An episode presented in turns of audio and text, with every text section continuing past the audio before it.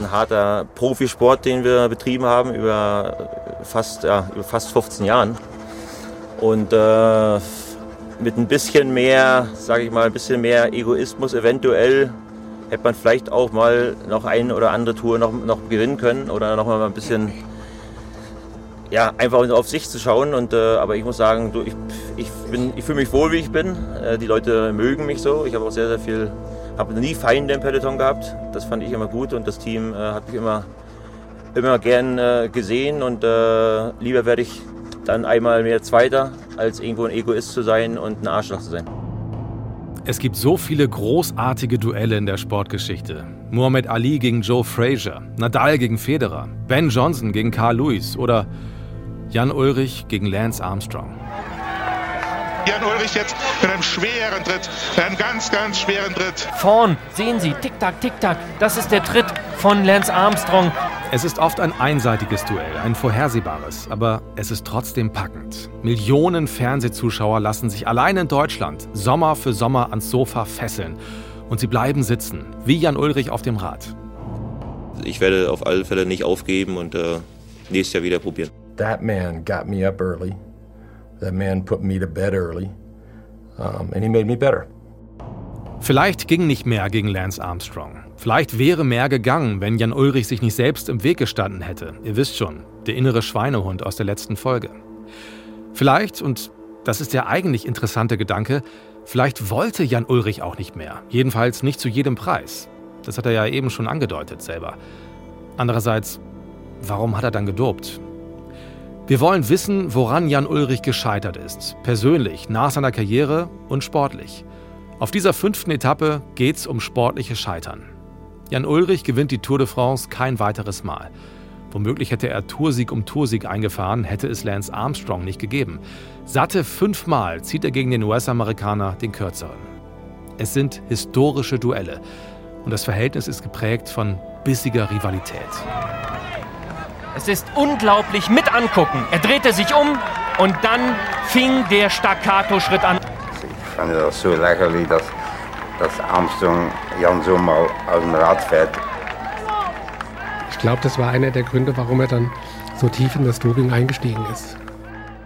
Beide treiben sich zu Höchstleistungen. Und ins Verderben? Vielleicht führt diese Rivalität dazu, dass Jan Ulrich die moralischen Werte noch weiter aus den Augen verliert. Er weiß, dass er ohne Betrug keine Chance hat. Er ist recht nicht gegen diese Maschine aus Texas. Sehen Sie, tick-tack, tick-tack, das ist der Tritt. Ich glaube, das liegt schon am System. Damals äh, war es einfach äh, so, dass man das, dass man da irgendwie mit vom, vom System mit reingeschlittert ist. Einfach, ja? Das ist einfach so gewesen. Da war nichts Verbotenes dran. Äh, und man hat das auch gar nicht so, so empfunden. Ja. Deutlicher ist Jan Ulrich da bis heute nicht geworden als in diesem ARD-Interview vor ein paar Jahren. Anders als viele andere hat er nie alles konkret auf den Tisch gelegt, bestenfalls scheibchenweise. Oft nur gesagt, dass er nie jemanden betrogen hat. Und aus der bizarren Logik der Omerta heraus, also diesem Schweigen im inneren Zirkel des Radsports, ergibt diese Argumentation ja auch sogar einen gewissen Sinn. Ulrich gegen Armstrong hieß auch immer Ulrich mit Armstrong gedopt. Und trotzdem war es ohne jede Übertreibung ein Jahrhundertduell zwischen zwei besessenen Radprofis, geprägt von Respekt und später von Freundschaft. Als Jan Ulrich 2021 schwer krank in einem mexikanischen Krankenhaus liegt, heißt der einzige Besucher Lance Armstrong. Als Ulrich mit den Folgen eines Alkoholrückfalls zu kämpfen hat, als er völlig am Boden ist. Vielleicht ist der Weg vom Doping zu Drogen gar nicht mehr so weit. Hier ist Etappe 5. Jan Ulrich, Held auf Zeit. Ein Podcast des Norddeutschen Rundfunks.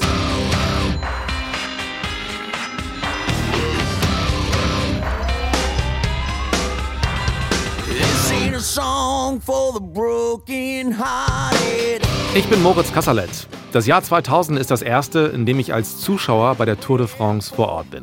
Ich habe euch schon von meinem Vater erzählt, der 1997 im Sommerurlaub ständig vor der Glotze hing. Und er hat es inzwischen geschafft, mich mit seiner Begeisterung anzustecken. Und im Sommer 2000 steckt er mich ins Auto und wir fahren kurzfristig zur Tour.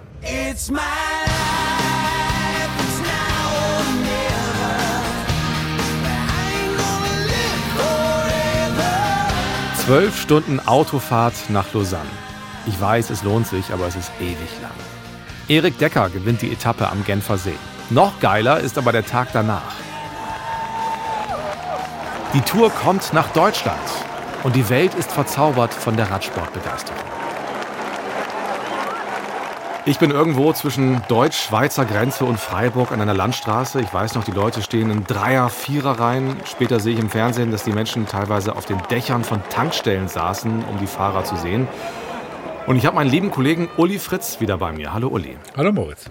Ich war damals als Zuschauer an der Strecke, du als Reporter, ich nehme an im Ziel, und hast diese unfassbare Begeisterung in Freiburg miterlebt. Welche Bilder kommen dir in den Kopf, wenn du an den 20. Juli 2000 denkst? Ja, ähm, in der Tat, äh, ich konnte ja mit meinem Auto natürlich ein paar Stunden vor den Fahrern auch über die Strecke fahren. Das macht man nicht immer, weil man ja oft früh im Ziel schon arbeiten muss, aber da, an dem Tag habe ich das gemacht und ich weiß noch, dass ich dachte, das habe ich noch nie gesehen. Also ich hatte ja da schon auch Alp d'Huez erlebt, aber in Deutschland, das war irre. Also in Freiburg waren eine Million Menschen. Und das, das ging uns genauso. Und ich weiß auch an dem Abend, es ging ja weiter, es gab eine Sondersendung natürlich in der ARD an dem Abend, 20.15 Uhr. Feuerwerk in Freiburg, die ganze Stadt war voll mit Menschen. Eine Wahnsinnsbegeisterung. Und ja, dann ist das, das, das ich weiß noch genau, äh, ich war auch noch nicht mal so ein kritischer Kopf, dass ich damals dachte, klar, bei solchen Bildern vergisst man alles, was wir äh, über die 98er Tour gehört haben und so weiter. Das war wirklich einfach das Gefühl, das ist ja jetzt eigentlich die Sportart nach Fußball. Der Radsport ist in Deutschland angekommen. Ja, und wir erzählen euch das eben auch genau aus diesem Grund, um einfach mal noch deutlich zu machen, was damals in Deutschland los ist. Es ist das erste Jahr, in dem Jan Ulrich Lance Armstrong herausfordert und er spürt, dass das Land elektrisiert ist davon. Was wäre los, wenn er die Tour nochmal gewinnen könnte? Aber er merkt auch, plötzlich ist er nicht mehr der Stärkste. Das ist eine neue Erfahrung für ihn. 96 ist er der Beste, wird hinter seinem Kapitän Bjarne Ries aber Zweiter. 97 ist er der Beste und gewinnt. 98 ist er der Beste, hat aber diesen einen schwarzen Tag in den Alpen, der ihm den Sieg kostet. Da wird er Zweiter hinter Pantani. 99 fehlt er verletzt. Und bei seiner vierten Tourteilnahme muss Ulrich akzeptieren, da ist einer besser. Viel besser. Can you give me a quick mic check? Yep. One, two, three, four, five, six, seven. Perfect. Thank okay. you. Wir haben Lance Armstrong ja in den USA besucht und natürlich auch über die erste Begegnung als Rivalen gesprochen. Wobei man ja sagen muss, die beiden waren sich vorher schon mal begegnet. Ne? 93 in Oslo, als Ulrich Amateur-Weltmeister geworden ist und Armstrong am nächsten Tag das Profirennen gewonnen hat. 96 war Armstrong auch bei der Tour, allerdings nicht bis zum Ende. Und 97 stand er oben in Andorra Akalis als Zuschauer im Ziel als Ulrich das erste Mal ins gelbe Trikot fuhr. Also lange bevor sie sich bei der Tour gekloppt haben, gab es diese Berührungspunkte. Aber im Jahr 2000 ist es das erste große Duell zwischen dem Titelverteidiger und seinem größten Herausforderer. Und der Kontakt ist sehr überschaubar. We would shake hands. Sie haben sich die Hand gegeben, mehr nicht. He was my main rival. in all of the other years, there were other rivals. Er war mein Hauptrivale. In all den anderen Jahren hatte ich auch andere Gegner, aber ich habe mich nie um sie gekümmert, auch wenn ich es mir vorgestellt habe. Jan, ich kann mir keine Geschichte vorstellen, die mich dazu bringen würde, ihn nicht zu mögen. Ich mochte ihn immer. Ich habe ihn immer respektiert. Ich habe nie schlecht über ihn gedacht. Wir haben nicht miteinander kommuniziert. Jetzt ist sein Englisch besser, aber damals war es nicht gut. Ich spreche kein Deutsch. Aber trotzdem hatten wir ein großes Maß an Respekt but we were um, very, limited communications, but also, uh, I think, a high level of respect. Und mein Eindruck ist, Ulrich ist damals derjenige, der Lance antreibt, immer besser zu sein. So he, he scared me. And nobody else scared me. All of these other guys, Beloki, Bas, Basso, uh, vor ihm hatte ich wirklich Angst, vor anderen nicht. All die anderen, Beloki, Basso, die nicht, Jan schon. Dieser Mann hat mich früh aufstehen lassen und er hat mich früh ins Bett gehen lassen. Das werde ich nie vergessen. Er hat mein Leben verändert. In jedem Sport, in jeder großen Rivalität machen sich die Rivalen im Idealfall gegenseitig besser. Und er hat mich besser gemacht. Das erste Duell gewinnt Armstrong aber klar. Am Ende der Tour 2000 hat er mehr als sechs Minuten Vorsprung auf Ulrich. Das wird eine schwierige Geschichte für Jan Ulrich hier nach vorne zu kommen. Wir sehen ihn jetzt hier auf dem Monitor, wie er leidet, wie er leidet, wieder die Augen heraustreten. Ganz dunkel sind sie schon unterlaufen. Jan Ulrich im Ziel verliert also drei Minuten und 20 Sekunden etwa. Er hat zwar gefeitet, aber hat es nicht geschafft, den Amerikaner zu halten. Ich denke mal, jeder, der ein bisschen was davon versteht und der ein Fachmann ist oder als jetzt äh, schon jahrelanger Fan dabei ist, der weiß, äh, dass auch der zweite Platz bei der Tour de France ein Sieg ist.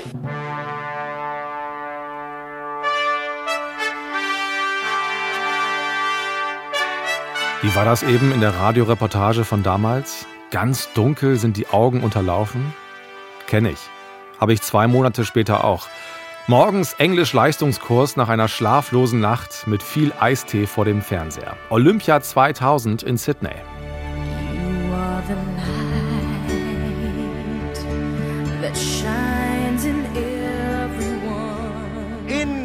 Sydney in Australien geht sein großer, großer Traum, den er seit der Kindheit hegt, in Erfüllung. Olympiasieger auf der Straße nach 240 Kilometer und geholfen haben ihm diese beiden, Klöden und Vinokurov, die jetzt auch die Lorbeeren miternten dürfen, mit Silber und mit Bronze. Was für ein Tag für den deutschen Radsport, was für ein Tag für Jan Ulrich, Olympiasieg!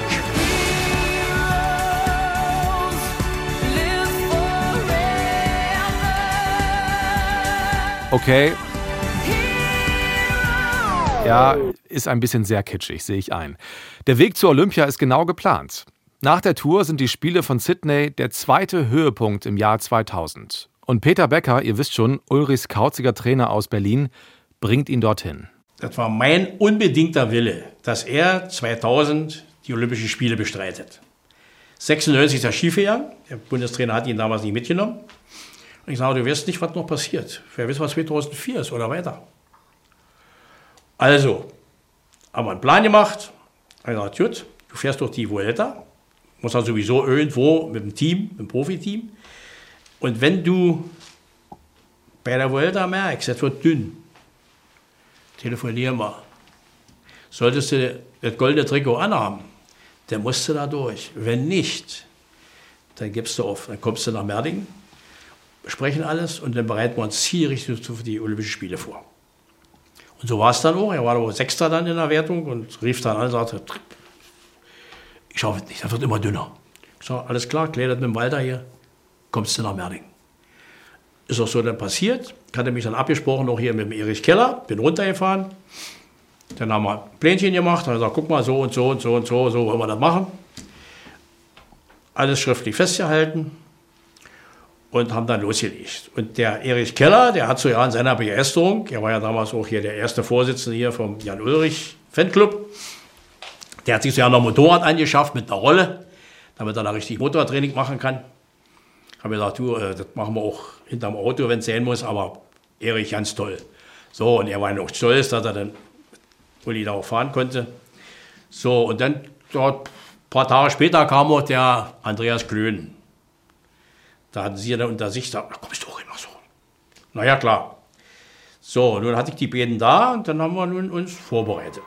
Und das olympische Straßenrennen wird zum Telekom-Festtag. Klöden holt Bronze, Alexander Vinokurov Silber und Jan Ulrich, frisch frisiert von einem australischen Friseur, ja. Olympic Champion and Gold Medalist representing Germany, Jan Ulrich. Ja, das ist natürlich äh, ein Traum für jeden Sportler, erstmal bei Olympia teilzunehmen, sage ich immer im Vorfeld und dann eine Medaille zu machen. Und wenn es dann noch die goldene ist, äh, ist es in meiner Karriere sicher einer der schönsten Tage. Ja. Man kann sich immer anders freuen als eine Rundfahrt, weil bei der Rundfahrt kann man schon ungefähr sehen, was man für einen Platz belegt äh, am, am, letzten Tag oder am vorletzten Tag. Und äh, jetzt ist es hier so ganz spontan, wird man Olympiasieger und äh, das ist äh, eine spontane Freude, wo man, wo man sich wirklich freuen kann. Und es ist ein Sieg über Lance Armstrong. Der wird im Hauptfeld hinten nur 13. Und ein paar Tage später im olympischen Einzelzeitfahren ist Ulrich schon wieder besser, obwohl es nicht ganz zum Doppelgold reicht. Nein, er schafft es nicht. Vyacheslav Jekimov ist Olympiasieger und jetzt kommt Jan Ulrich übers Ziel. Zweiter Platz. Trotzdem herzlichen Glückwunsch, Jan Ulrich. Eine tolle Leistung. Silber für ihn. Lance Armstrong holt sich die Bronzemedaille. Und ich denke, bei dem Team Deutsche Telekom wird man auch so zufrieden sein. Und zu Hause in Deutschland sitzt Peter Becker und weint. Aber nicht vor Freude, sondern vor Enttäuschung. Und da wurde er immer für Gold und immer für Silber ausgezeichnet, ganz toll. Und ich war zur selben Zeit in Bayern unten zu einem Bundesliga-Rennen, habe mir nachts die Reportage angehört. Später konnte ich es ja dann auch im Fernsehen sehen. Und habe da nur so in, in, an meinem Bett gesessen und habe gesagt, Menschenskind, hörte dann das Interview. Nicht ein Wort, dass er nun sagt, Menschenskind, Trainer, hat alles geklappt. Kein Wort. Ich muss ganz ehrlich sagen, mir sind da so vor Enttäuschung so ein paar Tränen über die Backen gekullert. Also, das hatte ich eigentlich nicht verdient. Und das war solche Enttäuschung für mich. Das hat eigentlich innerlich bei mir einiges zerrissen. Ich habe das heute nicht mehr verstanden. So, und irgendwann kam er dann zurück. Und ein Trikot habe ich heutzutage hier von den Olympischen Spielen. Aber mehr oder weniger habe ich das einfach mir genommen. Natürlich mit mit seiner Zustimmung, sonst hätte ich das auch nicht. Es ist das erste Mal in diesem Podcast, dass sich jemand negativ über Jan Ulrich äußert. Und es ist vielleicht der leise Anfang vom Ende dieser erfolgreichen Zeit zwischen Ulrich und seinem Erfolgstrainer. Seit 1987 formt Peter Becker seinen Uli, wie er ihn nennt, macht ihn besser, nimmt ihn aus Berlin mit nach Hamburg, bereitet ihn auf die Tour vor, macht aus ihm einen Tour- und Olympiasieger. Aber bei Sydney 2000 ist Peter Becker außen vor. Der Trainer sagt übrigens, er habe von Doping nie etwas mitbekommen. Gewundert über die Leistungsexplosionen zwischendurch habe er sich allerdings schon.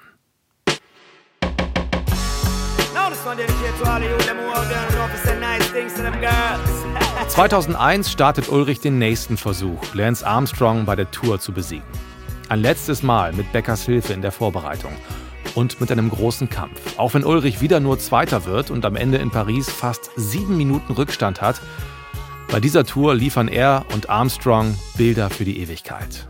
Ich gehe immer an den Start, um äh, den Sieg irgendwo anzutendieren. Und äh, ich wollte auch dieses Jahr unbedingt äh, Lenz schlagen. Hatte mich sehr gut vorbereitet, hatte noch äh, die äh, Italien-Rundfahrt, den Giro vorher gefahren, die auch drei Wochen lang ist. Also hatte schon sehr viele Wettkämpfe, sehr viele Intensitäten gefahren und äh, war auch sehr, sehr gut drauf.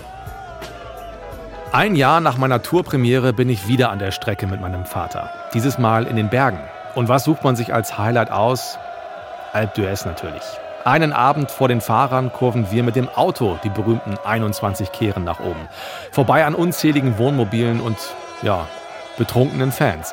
In der Holländerkurve ist der Asphalt nicht mehr zu sehen, weil die Straße in den Farben der Niederlande bemalt ist. Rot, weiß, blau. Links und rechts gut gelaunte Menschen in Orange. Da müssen am nächsten Tag die Fahrer durch. Ich weiß nicht mehr wie, aber irgendwie bekommen wir oben in Alpe d'Huez sogar noch ein Hotelzimmer. Ein kleines, mit Etagenbett. Am nächsten Tag sitzen wir stundenlang unter einem Baum auf der Innenseite einer Kurve, knapp drei Kilometer vor dem Ziel. Es ist eine legendäre Etappe. Also eins ist klar, wenn Armstrong angreift, dann muss Jan Ulrich an seiner Seite bleiben.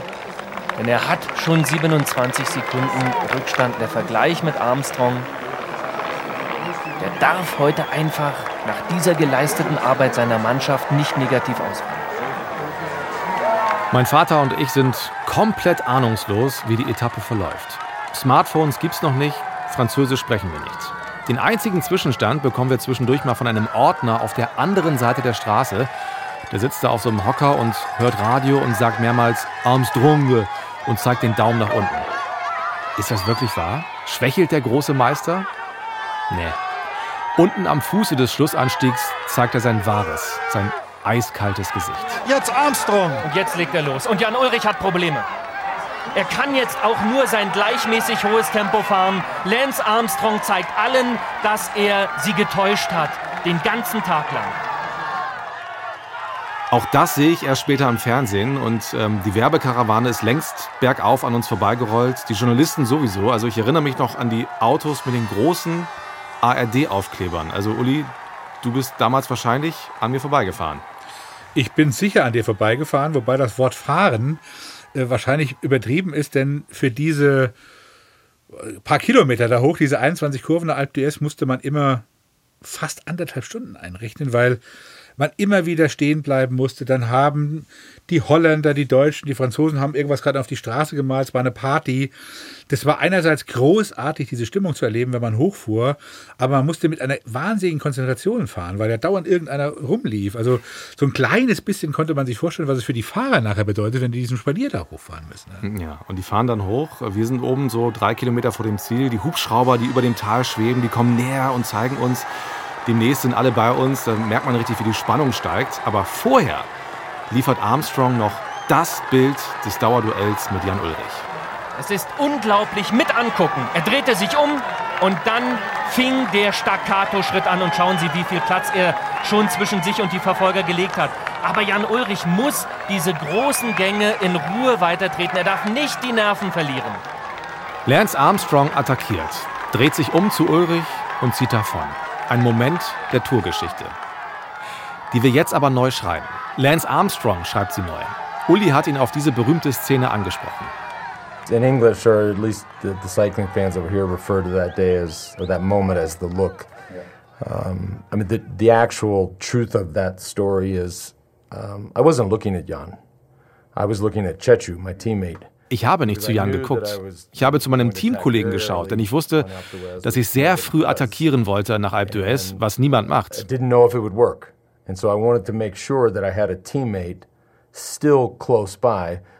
Aber auf den Fernsehbildern und auf den Fotos, die um die Welt gingen, sieht es so aus, als würde ich Jan direkt anschauen.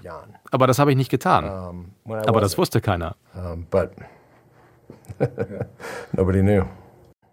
Also, die Geschichte von The Look ist ab sofort eine andere. Leider halb so spektakulär wie gedacht. Eigentlich schade. Ein bisschen Erfahrung habe ich noch. Das kennst du natürlich. das ist Rudi Pevenage. Er empfängt uns in Belgien in seinem hellen Wohnzimmer. Bei Jan Ulrichs Erfolgen ist er als sportlicher Leiter ständig an dessen Seite. 2001 sitzt Pevenage beim Aufstieg nach Alpe d'Huez hinter Ulrich im Auto, als der große Rivale seine Show abzieht. Er spricht eigentlich ganz gutes Deutsch, aber manchmal ist er schwer zu verstehen und deswegen übersetze ich, was er sagt. Habt ihr über Armstrong gesprochen? Hatte Jan sogar ein bisschen Respekt vor ihm oder Angst oder wie, wie war das? Äh, es ist sehr schwer, auch für mich. Äh, ich habe Armstrong äh, habe ich kennengelernt. Ich habe auch gesehen, dass er Weltmeister geworden ist in Oslo wo Jan bei den Amateuren gewonnen hat, hat er bei den Profi gewonnen. Es ist sehr schwer auch für mich. Armstrong habe ich kennengelernt. Ich habe ihn auch gesehen, als er Weltmeister geworden ist in Oslo. Als Jan bei den Amateuren gewonnen hat, hat er bei den Profis gewonnen. Dann habe ich ihn auch gesehen bei der Tour 95, da als Casatelli gestürzt ist und als er ein paar Tage danach eine Etappe gewonnen hat. Armstrong konnte für mich eine Etappe bei der Tour gewinnen mit einigen Anstiegen dabei. Aber Armstrong war für mich kein Toursieger. Dann hatte er Krebs, hat den Krebs überlebt und kommt zurück und gewinnt die Tour de France. Ja, das war für mich irgendwie eine unmögliche Sache. Und was nachher alles passiert ist, er hat eigentlich über Jan gelacht. Ich habe da seinen Chef Johann Brunel gehört. Der hat zu Armstrong gesagt: Kill him, kill him now. Hat Brunel zu zu Armstrong gesagt, kill him, kill him now. Ich fand das so lächerlich, dass, dass Armstrong Jan so mal aus dem Rad fährt. Und Jan war sehr gut. Ja, ich fand das so lächerlich, dass Armstrong Jan so aus dem Rad fährt. Und Jan war sehr gut. Er war deutscher Meister. Und er war mager dünn. Und er wurde so weggeballert von Armstrong. Dann sind es nicht die gleichen Waffen, meiner Meinung nach. Nach meiner Meinung. Pevenage will damit sagen, wir haben gedopt, aber Armstrong und die US Postal Mannschaft haben noch viel krassere Sachen gemacht, genommen, was auch immer. Aber Doping war ein Teil des Radsports, keine Frage. Ich denke, dass wir die ersten Jahre, ich spreche jetzt von 94, 95. Ich denke, dass wir in den ersten Jahren, also ich spreche jetzt von 94, 95, da waren die Italiener, die Spanier mit der Epo-Geschichte dabei, wir noch nicht. Aber langsam musstest du damit anfangen, sonst konntest du nicht mehr gewinnen. Und dann hattest du auch keinen Sponsor mehr. Am 1. Mai hat die Telekom immer die Entscheidung getroffen, ob sie weitermacht oder nicht. Und ich hatte natürlich Freunde und habe gehört, was passiert. Am Anfang war es auch kein Doping. Der Weltverband hat nicht kontrolliert. Es war kein Doping. Gut, mit EPO fährst du natürlich besser als ohne, aber es macht niemanden krank. Es gab also keine Kontrolle am Anfang. Und ich glaube, dass wir nicht immer die stärksten Waffen hatten. Nur die Klasse von Jan hat den Unterschied kleiner gemacht. Und bei Erik Zabel war es genauso, der war auch super klasse. Ich denke, dass wir nicht die gleichen Waffen hatten. Und nur die Klasse von Jan hat das Unterschied kleiner gemacht. Und auch bei Erik Zabel war das genau so, das auch superklasse. Und äh, ich denke, dass wir nicht die gleichen Waffen hatten. Wir wollen das an dieser Stelle noch nicht vertiefen, das machen wir später. Aber ich finde, das ist ein interessanter Aspekt, dass es möglicherweise im Doping auch noch Unterschiede gab. Das deutet Pevenage ja zumindest an. Nur auf dem Rad besser zu sein, reichte demnach nicht. Galt beim Dopen, der beste Betrüger gewinnt? Oder ist es nur eine selbstgemachte Erklärung für die Niederlagen? Lance Armstrong hatte jedenfalls sein eigenes, ausgetüftetes Dopingsystem mit Schweigegeld und Einschüchterung, gegen das Jan Ulrich und Team Telekom nicht ankamen. Zurück aber zur zehnten Etappe 2001. Es ist die Etappe, die wie keine andere in der langen Geschichte dieses Duells für die Dominanz des US-Amerikaners steht. Sie muss wahnsinnig frustrierend sein für Jan Ulrich und das Team Telekom wenn er diese Belastung nicht spüren würde. Vorn, sehen Sie, tick-tack, tick-tack, das ist der Tritt von Lance Armstrong. Und hier, er liest Jan Jan ständig auf der Straße, aber als wenn es ihn zusätzlich antreiben würde, als wenn es ihn anstacheln würde, dass sein größter Konkurrent hier so eine riesige Fanschar um sich versammelt hat. Mein Vater und ich stehen knapp drei Kilometer vor dem Ziel. Erst kommt Armstrong an uns vorbeigerauscht, so schnell, dass wir den Windzug spüren. Und etwa anderthalb Minuten später als Zweiter Jan Ulrich im deutschen Meistertrikot. Und lassen wir das Thema Doping jetzt mal außen vor. Armstrong ist auch taktisch einfach mega gut. Eine Demonstration der Stärke für diesen außergewöhnlichen Rennfahrer, der nach dieser schlimmen Krebserkrankung 1996 drei Jahre später wieder zurückkam und sich auf die erste Stelle im Weltniveau selbst brachte mit einer unvorstellbaren Energieleistung. Auch wenn unser Herz sich vielleicht gewünscht hat, dass Jan Ulrich hier oben als erster in Alpe d'Huez ankommt, unser Verstand sagt uns, dass dies eine außergewöhnliche, herausragende Leistung wieder einmal von Lance Armstrong war. Ein Kämpfer, der diesen Sieg mit Kraft und Dynamik erzwungen hat.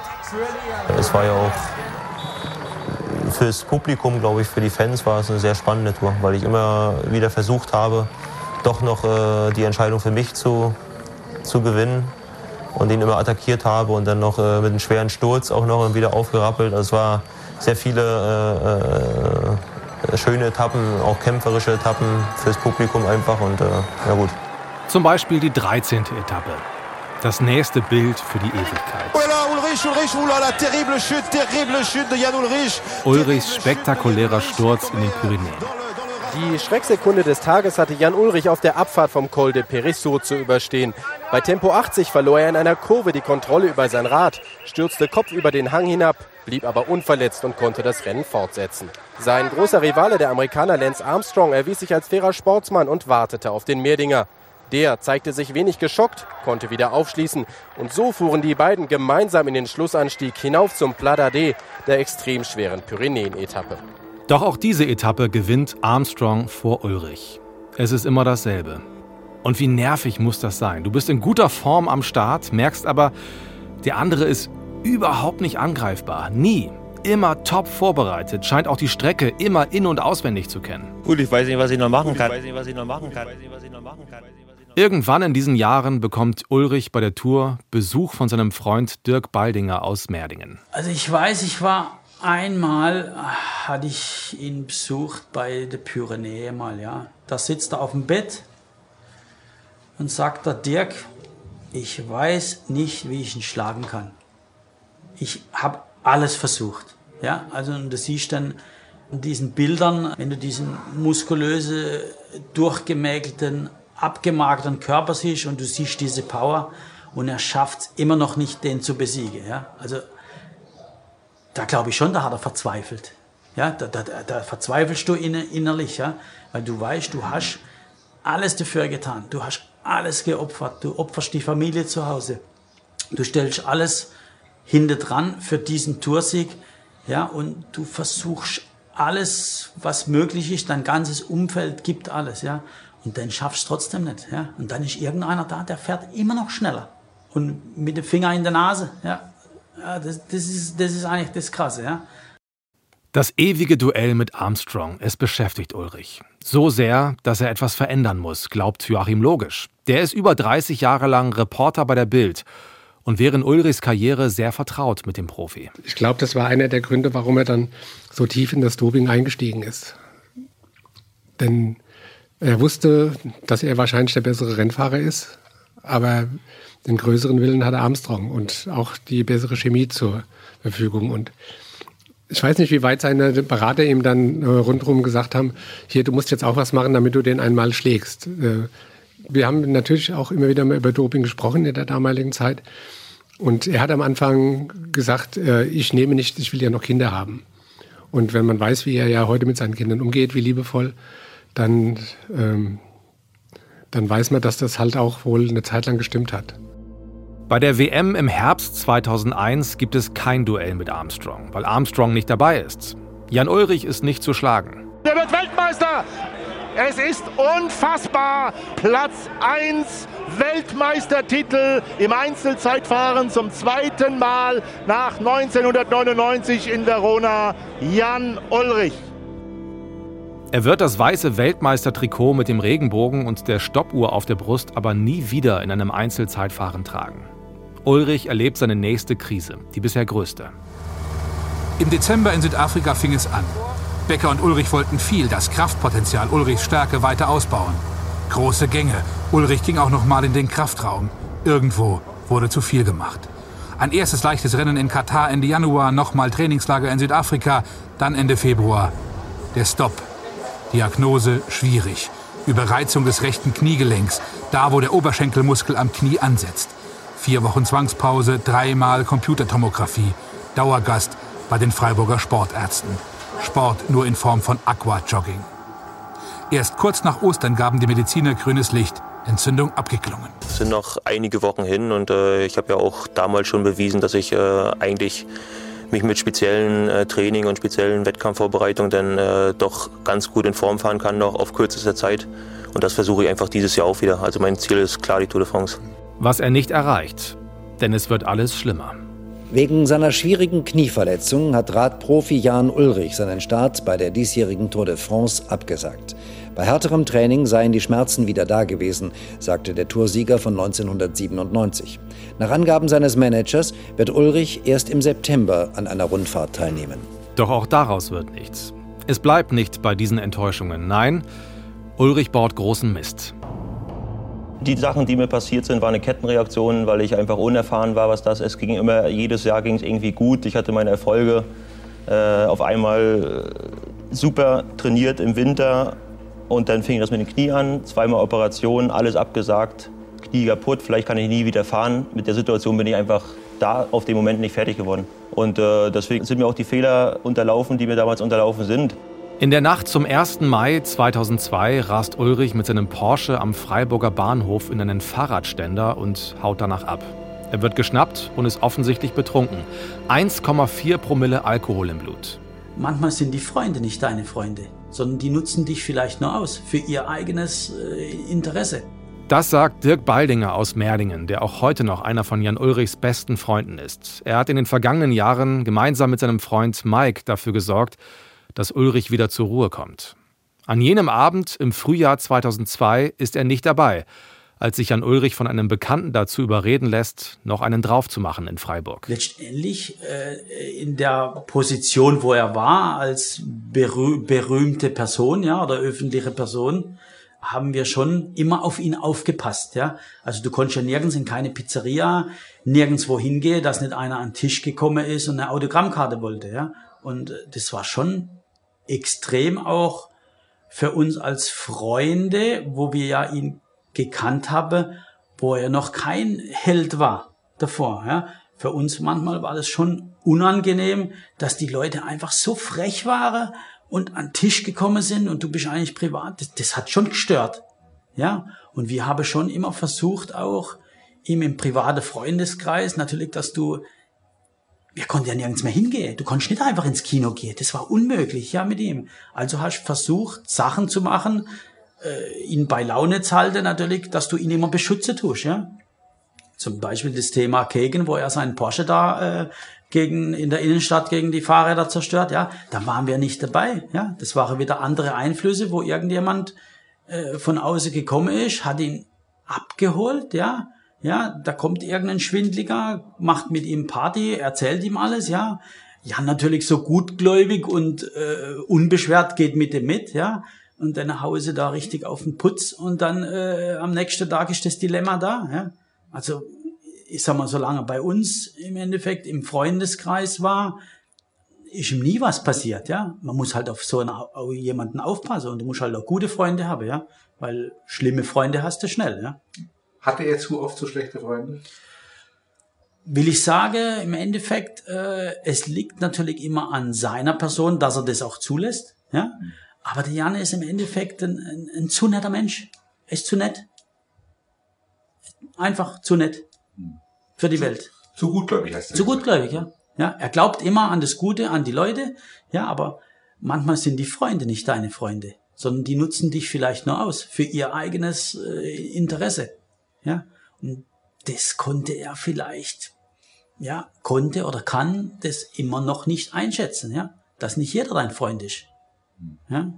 Für den Boulevard ist das alles natürlich gefundenes Fressen. Betrunken einen Unfall verursacht, mit Fahrerflucht.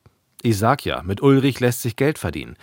Bildreporter Joachim Logisch ist auch bei diesen Vorfällen nah dran. Er hatte halt so extrem, wie er Radfahren konnte, halt auch immer wieder mal extreme Ausfälle wie wir ja inzwischen wissen, die haben ja dann später nach der Karriere noch zugenommen. Wobei er ja immer wieder Phasen hat, ähm, wo er vorbildlich lebt und dann kommt irgendwann äh, Schicksalsschläge, ähm, persönliche Schläge, die verkraftet er schlecht. Und da kommt so oft der Alkohol dazu. Sein Vater soll auch Alkoholiker gewesen sein und ähm, man sagt ja auch, dass die Kinder von Alkoholikern gefährdet sind, auch wieder Alkoholiker zu werden. Wobei ich jetzt nicht sagen will, dass Jan Ulrich Alkoholiker ist, aber Alkoholexzesse gehören ja wohl zu seinem Leben dazu. Ansonsten, seine, äh, wenn er mal zu viel getrunken hatte, wie in Freiburg vom, äh, vom Bahnhof, dann waren das, äh, dass er den Algedruck, der auf ihm gelastet hat, äh, wohl mit Alkohol mal betäubt hat, immer wieder mal. Und es kommt noch viel schlimmer. Das heißt also für mich, dass ich zum ersten Mal in meiner doch schon jetzt langen Laufbahn äh, positiv getestet wurde. Während seiner Reha, sagt Ulrich, lässt er sich in einer Münchner Diskothek zwei Pillen andrehen. Es ist einfach, wenn man Alkohol getrunken hat und es wird ein bisschen schön geredet. Das ist was harmloses, es hilft dir. Habe ich auch verschrieben bekommen gegen Depressionen.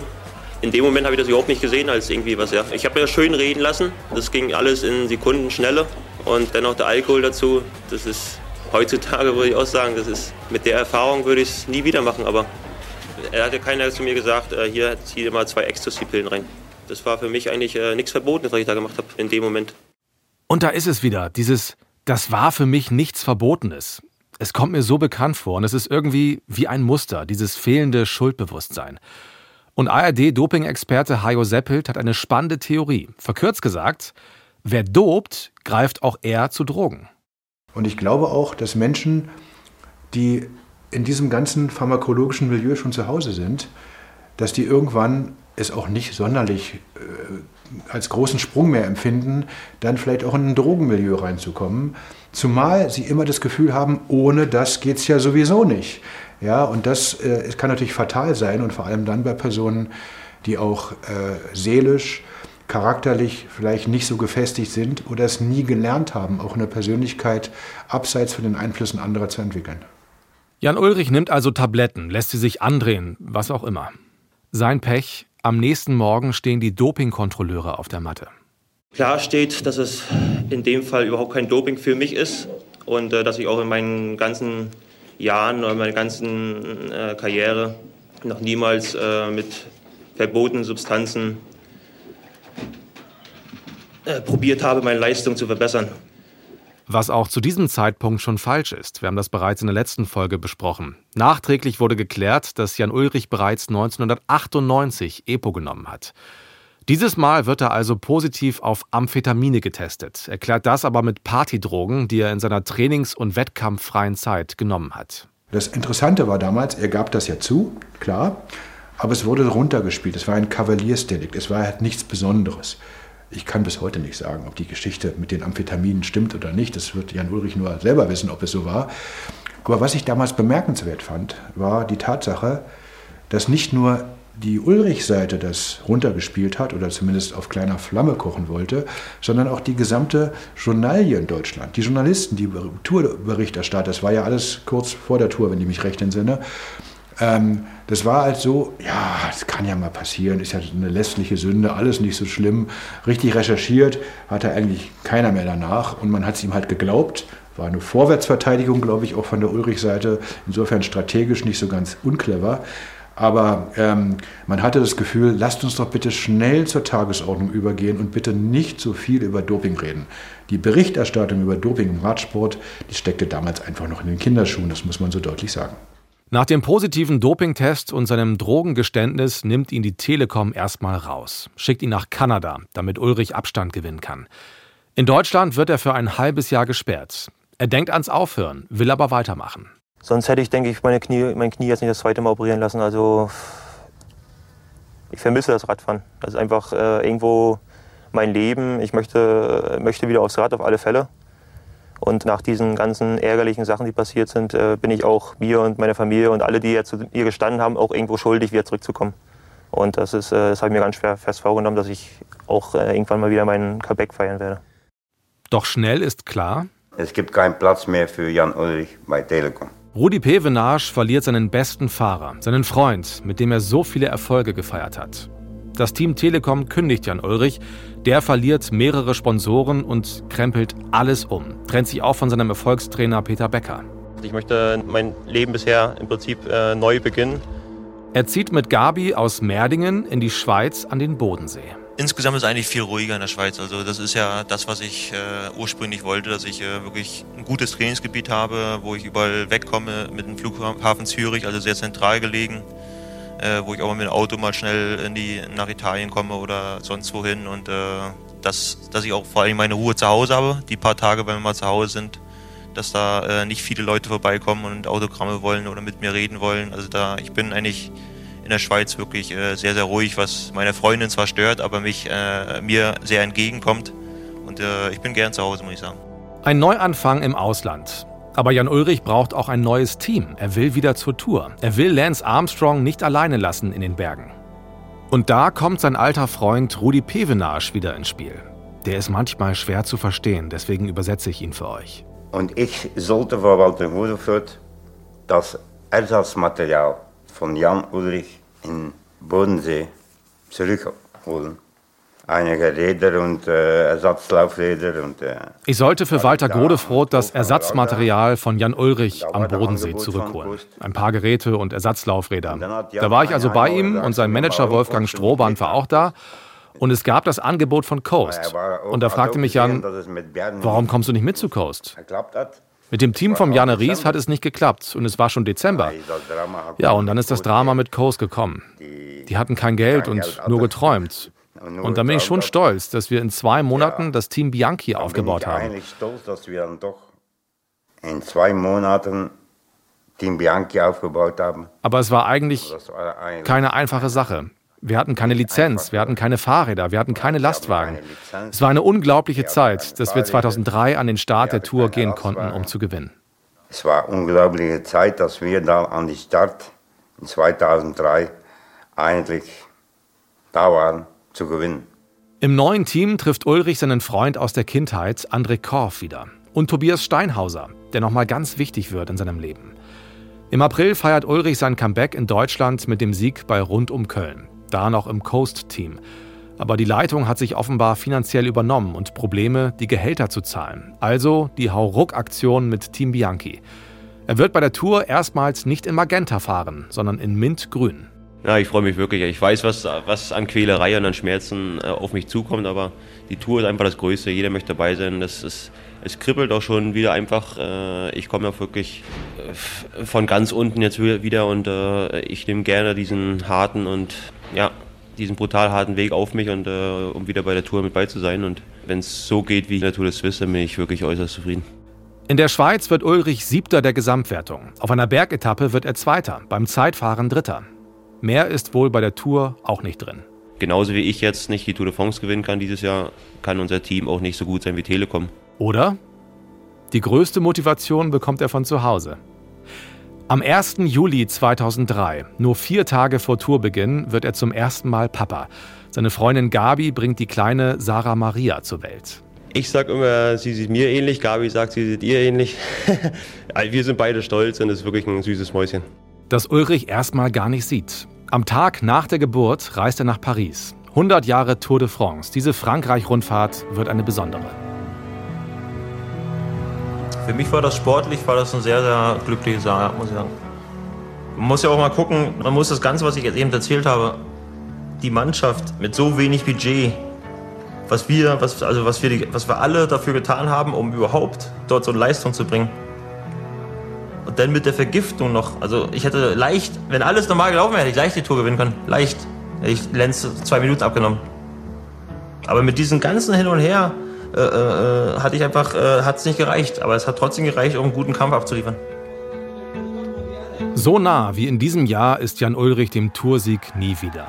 Er ist völlig überraschend auf Augenhöhe mit Lance Armstrong und Deutschland wieder im Tourfieber. Das Fernsehen hat Rekordquoten und zeigt die schönste Tour seit 97. In jedem Fall aber einen nie dagewesenen Zweikampf der beiden.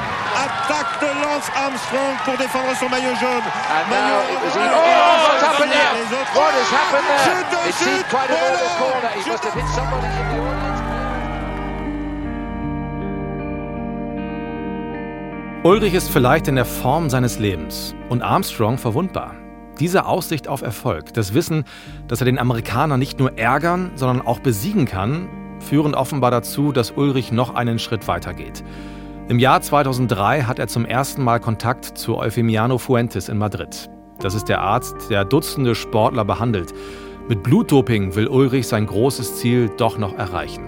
Aber sein Plan endet in einer Katastrophe. Darum geht es auf der nächsten Etappe von Jan Ulrich, Held auf Zeit. Ein Podcast des Norddeutschen Rundfunks. Von Moritz Kasserlet. Redaktion Martin Seidemann und Doreen Strasters. Danke an Uli Fritz und Ole Zeisler für die Mitarbeit und an Anna Armbrecht und Daniel Folges. Produktion Jürgen Kopp und Sebastian Ohm. Und wenn ihr nicht auf die nächste Folge warten wollt, ihr findet alle Folgen jetzt schon exklusiv in der ARD Audiothek. Das ist die kostenlose Podcast-App und die ist wirklich gut. Einen Link dazu haben wir euch in die Show Notes getan. Auf allen anderen Plattformen gibt es jede Woche eine neue Folge. Und schaut euch auch gerne die Filme an, die wir gemacht haben. Die findet ihr in der ARD Mediathek. Auch dazu gibt es einen Link in den Show Notes.